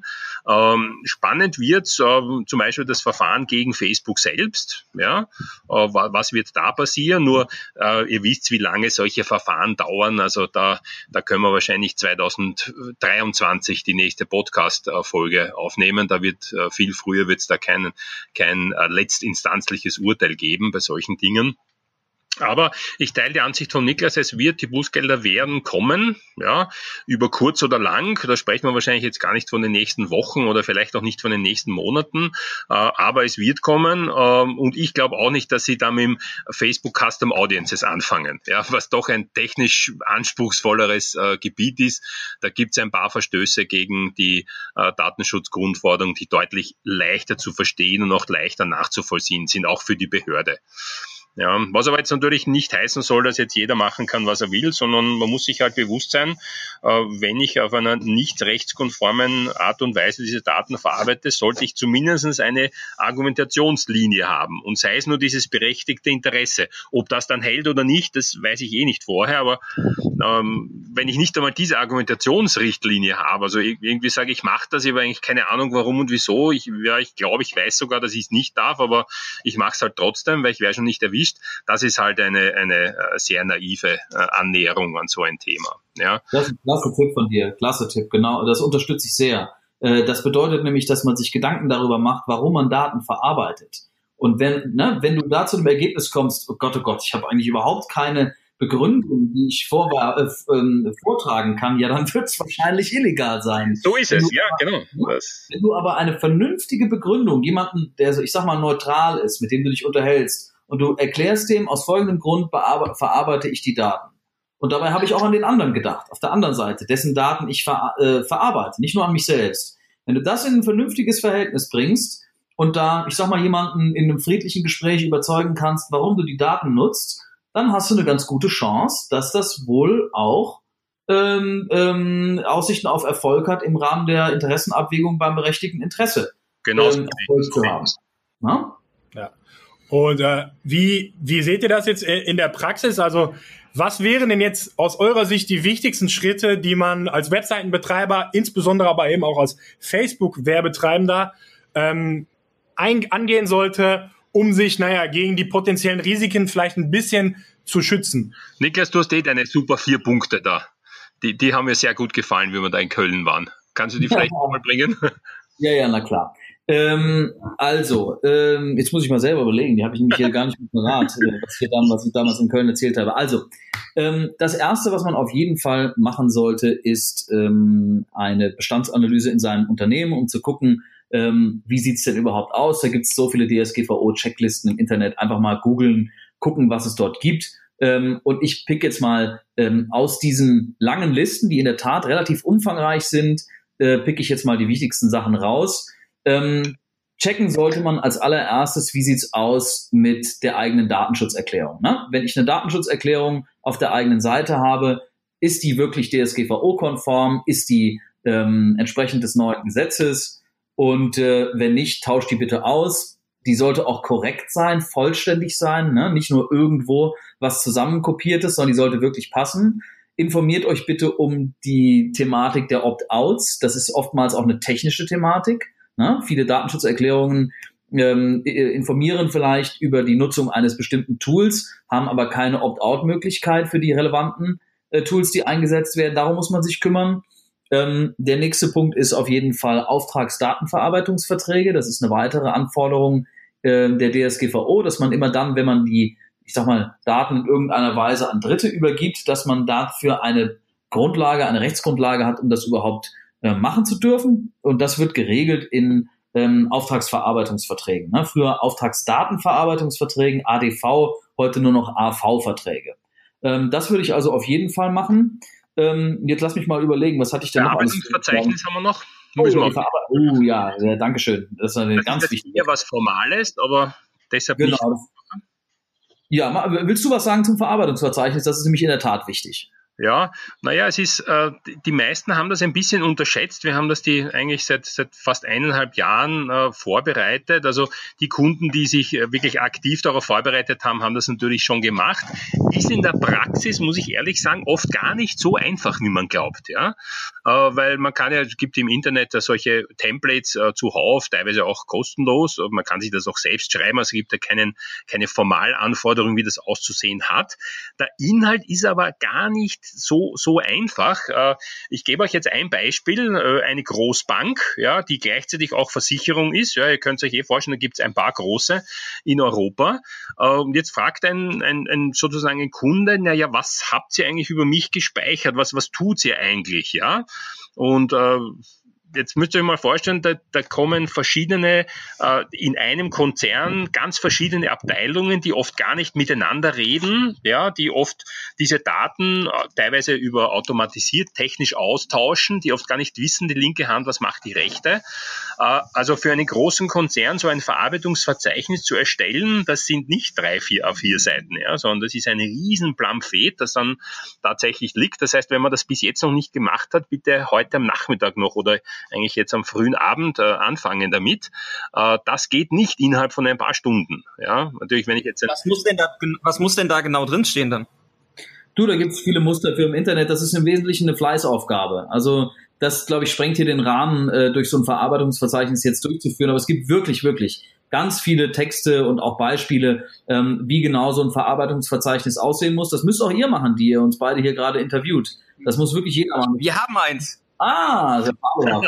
Ja, sehr gut. Also Sinn und Zweck der Übung ist, jeden Vorgang quasi aufzuzeichnen, wenn ich es richtig verstehe. Ja, genau, so könnte man das sagen. Spannend finde ich auch, in dem Verarbeitungsverzeichnis hast du ja auch den Legitimationsgrund pro Prozess drinnen. Ja? Und da musst du natürlich dann auch reinschreiben, ich speichere die Daten aufgrund zum Beispiel äh, Artikel 6 Absatz 1 Literal äh, F, berechtigtes Interesse. Ob das jetzt ein Held oder nicht, ist ein anderes Thema, aber ich muss jetzt zumindest reinschreiben. Und so wie der Niklas vorher schon gesagt hat, wenn ich da Prozesse habe, wo ich eigentlich gar nicht weiß, ich nicht einmal selber weiß, warum darf ich das überhaupt oder darf ich das überhaupt, man, dann muss ich mir ernsthaft Gedanken machen, äh, bin ich da im grünen Bereich oder zumindest im, im halbgrünen Bereich. Ne? Absolut. Okay, genau. aber wir werden, wir werden ja jetzt auch alle die von euch genannten Urteile, Links und äh, vielleicht auch Vorlagen, äh, die wir dann im Netz finden, in die Show Notes packen. Also ein äh, Verzeichnis wird es dann in den Show Notes und in den Kommentaren zu der Folge auf jeden Fall geben. Ich würde gerne noch zwei Sachen ganz kurz sagen, äh, die mir quasi jetzt äh, nochmal gekommen sind, die natürlich mega wichtig sind. Ähm, über das Verarbeitungsverzeichnis hinaus unbedingt die Einwilligungen auf der Internetseite überprüfen. Das ist auch ein ganz wichtiger Punkt, vor allen Dingen deshalb, weil er von außen überprüfbar ist. Also Einwilligungstexte, denkt nochmal dran, wenn ihr euch entscheidet für eine Einwilligung, dann muss die natürlich, dann muss die auch rechtskonform sein, DSGVO-konform. Und das hat sich durchaus von den Formulierungen her geändert. Ähm, äh, ich sag mal, wie man die ausgestaltet. Das heißt, angesichts dessen, dass jeder, der eure Internetseite besucht, von außen sehen kann, wie ihr eure Einwilligungen formuliert habt, ist das natürlich ein Einfalltor für Abmahnungen beziehungsweise Bußgelder. Ein Einwilligungen sind ein ganz wichtiges Thema. Und das Letzte ist, dass man halt checken muss, wie es mit dem Datenschutzbeauftragten aussieht, ob man selber einen bestellen muss. Das wollte ich nur noch loswerden, weil das wirklich, das sind die wichtigsten Punkte. Es gibt noch mehr, aber das sind die praktisch ähm, unmittelbar äh, aus meiner Sicht wichtigsten, die unbedingt umgesetzt werden müssen. Aber man sollte dann immer so ein bisschen abwägen, was ist eben, wie du gerade sagtest, von außen wirklich direkt einsehbar und was vielleicht nicht. Also die Datenschutzerklärung ist von außen einsehbar und relativ leicht überprüfbar, ist die konform oder nicht. Und eben die Einwilligungstexte, wenn dort eben sowas steht wie, ich willige ein, sobald ich irgendwo auf diese Webseite klicke, dann ist das ja von außen einlesbar und deswegen eben auch ein Einfallstor. Ja. Ähm, die Datenschutzerklärung, ähm, da gibt's ja jetzt ein paar Hilfen. Ähm, zum einen äh, von dir selbst, Niklas. Äh, wir übernehmen das jetzt mal. Also Niklas hat natürlich selbst ein Tool, ähm, mit dessen Hilfe man sich eine Datenschutzerklärung äh, generieren kann. Möchtest du da ein, zwei Wörter mal zu sagen? Ja, klar, gerne. Also, wir haben letzten Sommer angefangen und haben ein Tool entwickelt, das heißt Avalex, A-V-A-L-E-X. Unter avalex.de kann man seine eigene Domain ähm, zum Start bei uns kostenlos scannen. Dann ähm, seine eigene Webseite, Verzeihung, kann man dort kostenlos scannen. Wir zeigen an, ähm, äh, welche Dienste dort laufen. Natürlich sind das nicht alle, die es weltweit gibt, aber wir haben schon knapp 400 Dienste bei uns in der Datenbank, arbeiten jeden äh, Tag daran, dass das also noch präziser wird. Kann jeder machen, ohne dass es ihn Geld kostet. Und wer Lust hat, wird bei uns Kunde und bekommt, und das ist die Besonderheit, keinen Rechtstext als sag mal, statischen Text äh, in einer Word-Datei zur Verfügung gestellt, sondern er installiert unser Plugin, unser Avalex-Plugin, zum Beispiel auf seiner WordPress-Seite oder in seinem Shop. Und ab dem Moment halten wir die Datenschutzerklärung automatisch übers Internet aktuell. Kunde muss nur noch vorher ein paar Fragen in unserem Setup beantworten, solche Dinge wie Hast du ein Kontaktformular? Hast du ein Newsletter? Also relativ leicht zu beantwortende Fragen. Und äh, wie gesagt, dann halten wir die Datenschutzerklärung live übers Internet aktuell. Und für unsere allgemeinen Texte und für eine ganze Reihe von Webdiensten, zum Beispiel Google Analytics, gibt's von uns sogar Abmahnkostenschutz. Das heißt, wenn ihr ähm, die Datenschutzerklärung einsetzt und wegen eines ähm, Textstücks abgemahnt werdet, für das wir Abmahnkostenschutz versprochen haben, dann tragen wir die gesamten Kosten. Auch von einem Prozess sollte es soweit kommen. Also aus Anwendersicht kann man sagen, äh, ihr habt einen sehr äh, einfachen Prozess gebaut und die Integration war äh, ziemlich problemlos. Ja. Ähm, das ist auf jeden Fall für jeden zu empfehlen und auch da packen wir natürlich den Link zu Niklas Seite in die Show Notes. Tom, du hattest eben noch ein Tool ähm, genannt was, was du einsetzt, um entsprechende Banner oder Cookie-Listen zu setzen? Dieses ArcTrust, das? ja, das ist, äh, das ist die quasi diese äh, Einwilligung für, für Cookies. Es gibt andere auch. Also ich habe mich ja, wir haben bei den meisten Kunden haben wir es mit dem realisiert, was besser, aber persönliche Meinung auch optisch sehr gut ausschaut. Äh, von der Funktionalität gibt's gibt's ganz viel verschiedene äh, Preisrahmen, sage ich einmal, ist, ist so ich die ersten habe ich bei 30, 40 Dollar im Monat gesehen, äh, nach oben natürlich dann kein Limit. Ne? Und was ich noch ergänzen möchte, vielleicht der fünfte Punkt zu dem, den vier Punkten vom Niklas, was man auf jeden Fall machen sollte, ist aus meiner Sicht eine Risikonutzenabschätzung. Das betrifft jetzt vor allem Performance Pixel, ja oder nein. Ich muss mir überlegen, wie hoch ist das Risiko, das vor allem das finanzielle Risiko und wie hoch ist der potenzielle Geschäftsentgang, wenn ich ihn nicht mehr habe. Na, und wenn diese zwei Zahlen, das ist schlussendlich eine, gar keine juristische Entscheidung, sondern eine kaufmännische Entscheidung, äh, wenn die in keiner Relation zueinander stehen, äh, kann es durchaus vorkommen, so wie wir es gerade bei Zalando und, und vielen anderen auch gesehen haben, die, die wissen das schon. Also das ist jetzt nicht so, dass die alle unwissend sind und sagen, aha, keine Ahnung, ne? sondern die sind sich ganz bewusst, dass sie im Grenzbereich wahrscheinlich im, im äh, eher roten Bereich sind, aber sie nehmen das Risiko, weil einfach der äh, Geschäftsentgang dementsprechend größer wäre. Äh, das Ganze jetzt nur so ein Tipp als Agentur, alles schriftlich dokumentieren, ja, also äh, auch bei mündlichen Vereinbarungen immer ein Gesprächsprotokoll, das an alle Anwesenden per E-Mail äh, zu verschicken und solche Entscheidungen muss schlussendlich der Kunde treffen. Und wenn der sagt, ja, ich akzeptiere dieses Risiko äh, einer, haben wir eh vorher besprochen, Abmahnung in, für ein paar tausend Euro, äh, dafür nehme ich mir ein paar zehntausend Euro pro Tag äh, höhere Performance, dann ist, ist das durchaus äh, legitim, so wie das in anderen Geschäftsbereichen auch gemacht wird. Im Wettbewerbsrecht wird oft, denkt an die Werbung, äh, da gibt es ganz genaue Richtlinien und trotzdem äh, gibt es immer wieder Werbekampagnen und da passiert nichts zufällig. Also jeder, der, die Laien glauben ja oft, dass das sowas zufällig zufällig passiert. Ja, das sind ganz bewusste Verstöße gegen das Wettbewerbsrecht, ähm, die aber in Kauf genommen werden wegen PR und so weiter und so fort. Ne? Also so eine Kosten, also Chancen, Nutzen gegen Risikoabwägung würde ich auf jeden Fall mir überlegen, das schriftlich zusammenfassen und dann halt einfach sagen, okay, wir bauen den Facebook Pixel trotzdem ein, auch wenn wir uns bewusst sind, dass wir eigentlich keine Legitimation nach Artikel 6 haben im Moment, aber das juristische Risiko nehmen wir ein. Ja? Oder zu sagen, nein, wir, wir wollen das nicht, dann muss man eh, so wie wir es gesagt haben, eine Einwilligung oder ihn überhaupt ausbauen.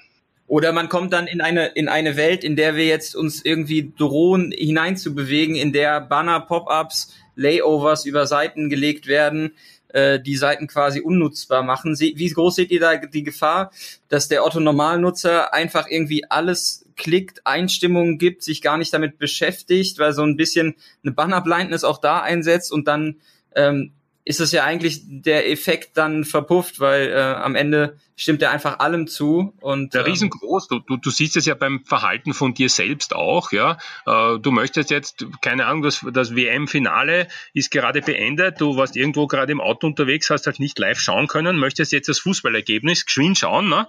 Äh, du gehst auf irgendeine ähm, Nachrichtenseite vom Sport. Naja, da wirst du alles zuklicken, weil ich möchte jetzt bitte wissen, wie ist das äh, Match ausgegangen. Ja, und wenn da irgendein Pop-up kommt, sage ich ja, ja, ja, bitte, hier, jetzt zeig mir endlich das Ergebnis. Also gibt es dann bald eine neue UX-Disziplin, dass sich äh, Designer möglichst smarte Opt-in-Lösungen überlegen, grafisch? Natürlich. Ja, wenn ich das noch sagen darf, also ähm, ich bin ja eh kein großer Freund von diesen äh, Cookie-Bannern. Ich habe die bei mir auf der Kanzleiseite auch nicht drauf. Ich halte das für Quatsch, ich halte das für nicht nötig. Ähm, aber natürlich gibt es Gründe, tatsächlich solche äh, oder einzelne Dienste besonders drastische Dienste dann auch äh, erst nachträglich aufzuschalten. Also es ist nicht generell evil und, und völlig idiotisch, dass es überhaupt solche Opt-in-Mechanismen auf, äh, Mechanismen auf Internetseiten gibt.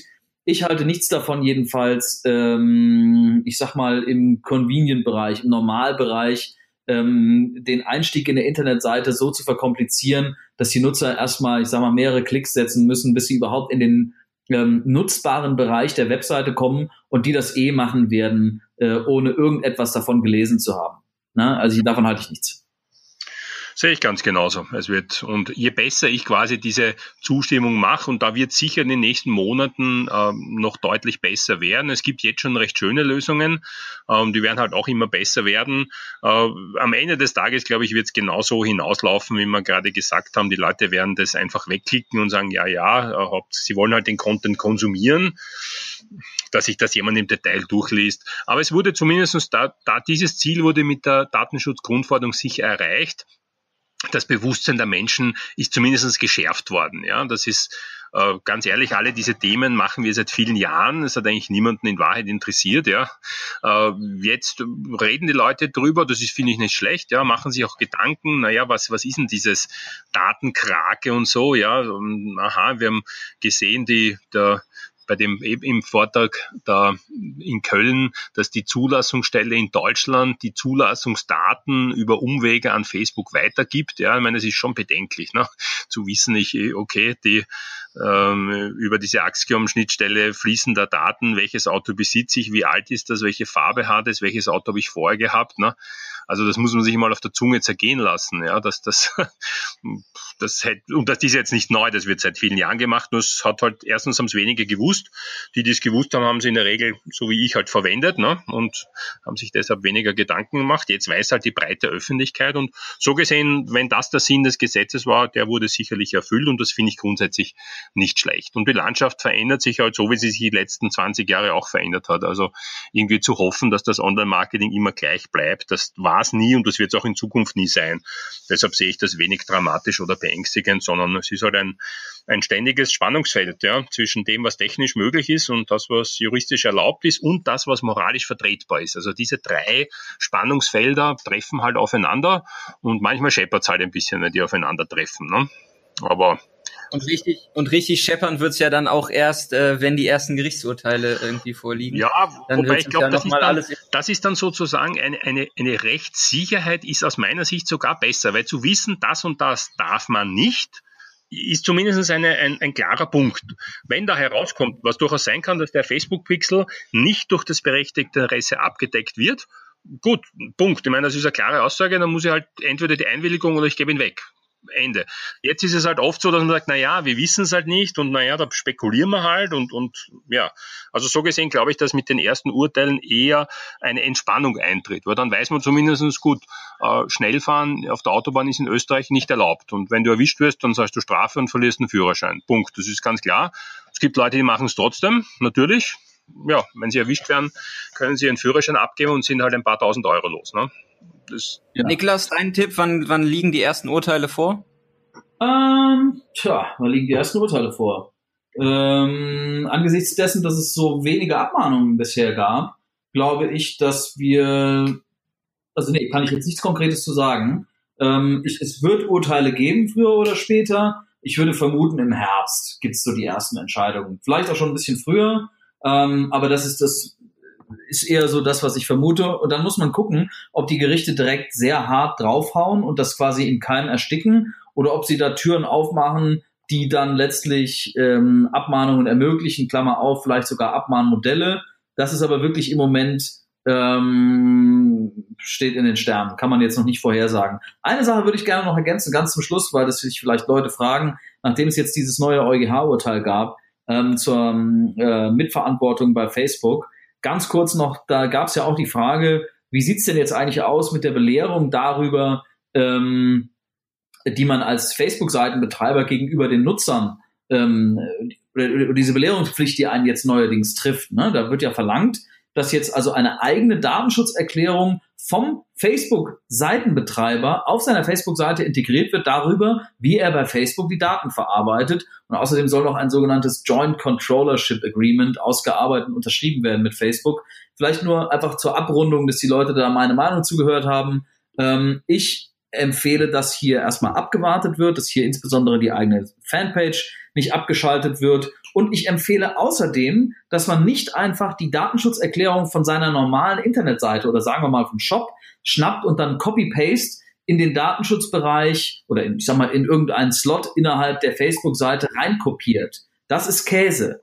Weil man kann im Moment mangels Kenntnis darüber, was für Daten Facebook jetzt eigentlich verarbeitet und wie, kann man nämlich gar nicht darüber belehren, wie eigentlich die Datenverarbeitung stattfindet. Das heißt, da jetzt einfach die Website-Datenschutzerklärung reinzuklatschen, ja, das geht halt ins Leere. Also die, das passt nicht. Und in dem Sinne ist es möglicherweise sogar irreführend. Das ist eigentlich mein einziger Praxistipp, den ich noch unbedingt loswerden wollte, weil ich das bemerkt habe bei einigen Leuten, dass die jetzt aus Panik ja irgendwie hier diese neuen EuGH-Vorgaben ähm, beachten zu wollen, dass sie dann einfach ihre Datenschutzerklärung von der Webseite bei Facebook reinkopiert haben in die äh, auf der Fanpage. Das ist Käse. Das würde ich nicht empfehlen. Aber du willst, also da muss ich jetzt mal nachbohren. Also du meinst, das ist sogar vielleicht ein höheres Risiko, wenn ich einfach diese kopiere, statt gar keine zu einzubauen. Auf jeden Fall. Oder? Ja, weil muss man überlegen, das, was du in die Datenschutzerklärung auf deiner Internetseite schreibst, das sind ja Sachen, die kannst du kontrollieren. So, ja. allein, stell dir mal vor, ganz primitiv, du setzt einfach Google Analytics ein. Ne? Fertig. Du setzt Google Analytics ein und von mir aus den Facebook Pixel. So, jetzt hast du da deine schöne Belehrung, von mir aus auch generiert mit Avalex, und die führst du jetzt auf deiner Internetseite unter slash Datenschutz, führst du das auf. Ja, wenn du jetzt Copy-Paste machst, nimmst diesen Text und setzt ihn bei Facebook ähm, in einen eigenen Reiter, in ein eigenes Feld nennst das Ganze Datenschutzerklärung. Und dann führst du dort auf, dass du dort äh, Google Analytics einsetzt. Ja, das tust du doch gar nicht. ist doch Quatsch. Na? Das ist Unsinn. Also, das heißt, an diesem kleinen Beispiel, das könnte ich jetzt noch an vielen weiteren Beispielen ausfransen. Aber ähm, äh, an diesem kleinen Beispiel zeigt sich, dass du im Moment mangels Kenntnis darüber, was Facebook eigentlich für Daten verarbeitet und in welcher Form da was aggregiert wird, ähm, kannst du überhaupt nicht vernünftig belehren auf deiner Facebook ähm, Fanpage, die du äh, am Laufen hast, sondern da musst du abwarten. Und das ist eben mein Tipp, dass die Leute sich ähm, an der Stelle auf dem Laufenden halten, die, die Presse verfolgen, die Berichterstattung und schauen, was Facebook dann anbietet. Äh, ich sag mal, wenn die dieses EuGH-Urteil sich jetzt zur Brust genommen und dann eine neue Lösung entwickelt haben. Da muss man aufpassen und es wird dann voraussichtlich auch dieses merkwürdige Joint Controllership Agreement geben. Äh, kann man mal reingucken in Artikel 26 DSGVO, wenn jemand langweilig ist. Aber auch da könnt ihr abwarten, ähm, was Facebook macht. Dafür ist das Wetter zu schön, um sowas genau. zu lesen. Nein, Alles gut. Ja, ähm, gutes Schlusswort, Niklas. Also wir sind auch ähm, natürlich immer bewusster Umgang mit den Daten und ähm, kein Schindluder treiben, aber im Zweifel dann auch erstmal die Füße stillhalten, bis wirklich ähm, klare Rechtsprechung vorliegt und ähm, nicht dem Rauschen im Blätterwald irgendwie ähm, hinterherlaufen und ähm, vielleicht die mühsam aufgebaute Reichweite und Brand, die man dann ähm, über Jahre hochgezogen hat, einstampfen. Ja. Ähm, an dieser Stelle Vielen, vielen, vielen Dank für ähm, die Einordnung bei so einem komplexen Thema. Ich glaube, ähm, in einer Stunde zwanzig einmal den heißen Ritt äh, durch die Gesetzesprechung im Zuge der Einführung von der DSGVO nochmal runterzubrechen, ähm, viele wertvolle Tipps zu geben, was ich als Webseitenbetreiber und Facebook-Marketeer wirklich beachten muss und kann. Ähm, danke für eure Zeit. Wir haben zum Abschluss eine Frage und ähm, die ist für alle ähm, Interviewgäste gleich. Tom, Tom, du warst schon bei uns im ähm, Podcast, deswegen erstmal die Frage an Niklas, wo kann man dich erreichen?